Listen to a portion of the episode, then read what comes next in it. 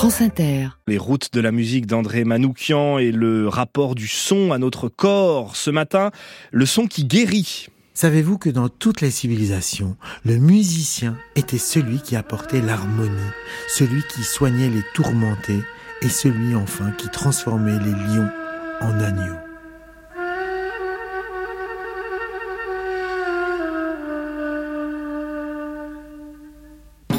L'effet de la mélodie sur un esprit dérangé est semblable à celui des médicaments sur un corps malade. Cette déclaration est due à Ibn Butlan, médecin irakien du XIe siècle dont le traité médical, le Taqwim al-Siha ou table de la santé, fera autorité en Europe jusqu'au XVe siècle. Dans toutes les cultures, la musique est la force qui harmonise, rassemble et civilise. Ovide, dans ses Métamorphoses, raconte ainsi le pouvoir d'Orphée. Le fils d'Apollon, dieu de la musique, et de Calliope, muse de la poésie, agit de telle manière que, tandis qu'il exhalait ses plaintes en faisant vibrer les cordes, les ombres pleuraient. Si c'est pas un bon bluesman, ça? Dans la musique qui nous veut du bien, David Christoffel recense les approches thérapeutiques de la musique à travers les âges. Au commencement, dans la Bible, l'exemple le plus célèbre est celui de David, jeune berger jouant de la harpe, appelé au chevet du roi Saul, tourmenté par un mauvais esprit.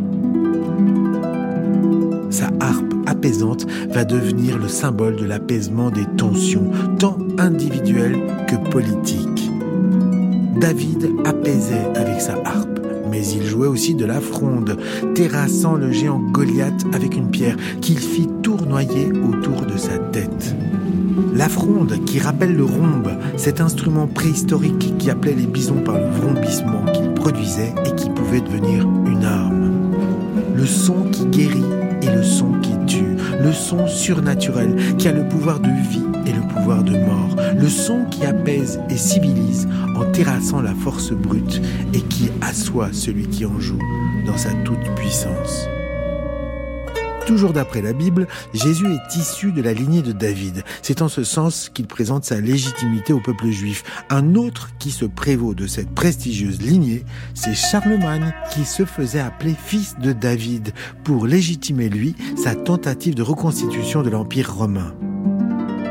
Penser que le Fils de Dieu et le chef du Saint-Empire romain germanique se réclamaient tous deux de la paternité d'un joueur de harpe, eh ben voilà qui devrait réjouir la noble confrérie des intermittents du spectacle. Au XVe siècle, un musicien allemand, Johannes Tinctoris, répertorie les bons effets de la musique en compilant les écrits positifs à travers toute la littérature chrétienne, aussi bien chez les philosophes de l'Antiquité, les pères de l'Église, que dans la Bible elle-même. 1. La musique plaît à Dieu. 2. Elle embellit les prières. 3. Elle augmente la joie des bienheureux. 4. Elle assure le triomphe de l'Église. 5. Elle prépare les fidèles à la bénédiction divine. 6. Elle incarne l'âme à la prière. 7. Elle chasse la tristesse. 8. Elle adoucit le cœur. 9. Elle fait fuir le diable. 10. Elle cause l'extase. 11. Elle élève l'esprit terrestre. 12. Elle détourne la mauvaise volonté. 13. Elle réjouit les hommes. 14. Elle guérit les malades. 15. Elle adoucit le travail. 16. Elle incite l'âme au combat.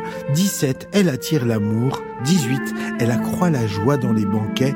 19. Elle glorifie ceux qui la pratiquent. Et enfin, numéro 20. Elle rend l'âme heureuse. Nous sommes à une époque bouillonnante. La chrétienté est agitée. Certains se posent des questions sur la pertinence de la musique dans le culte.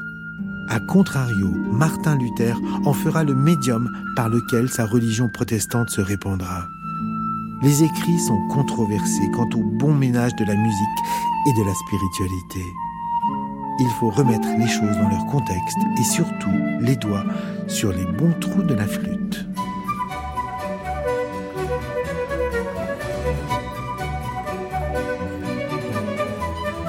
André Manoukian sur les routes de la musique. Merci André.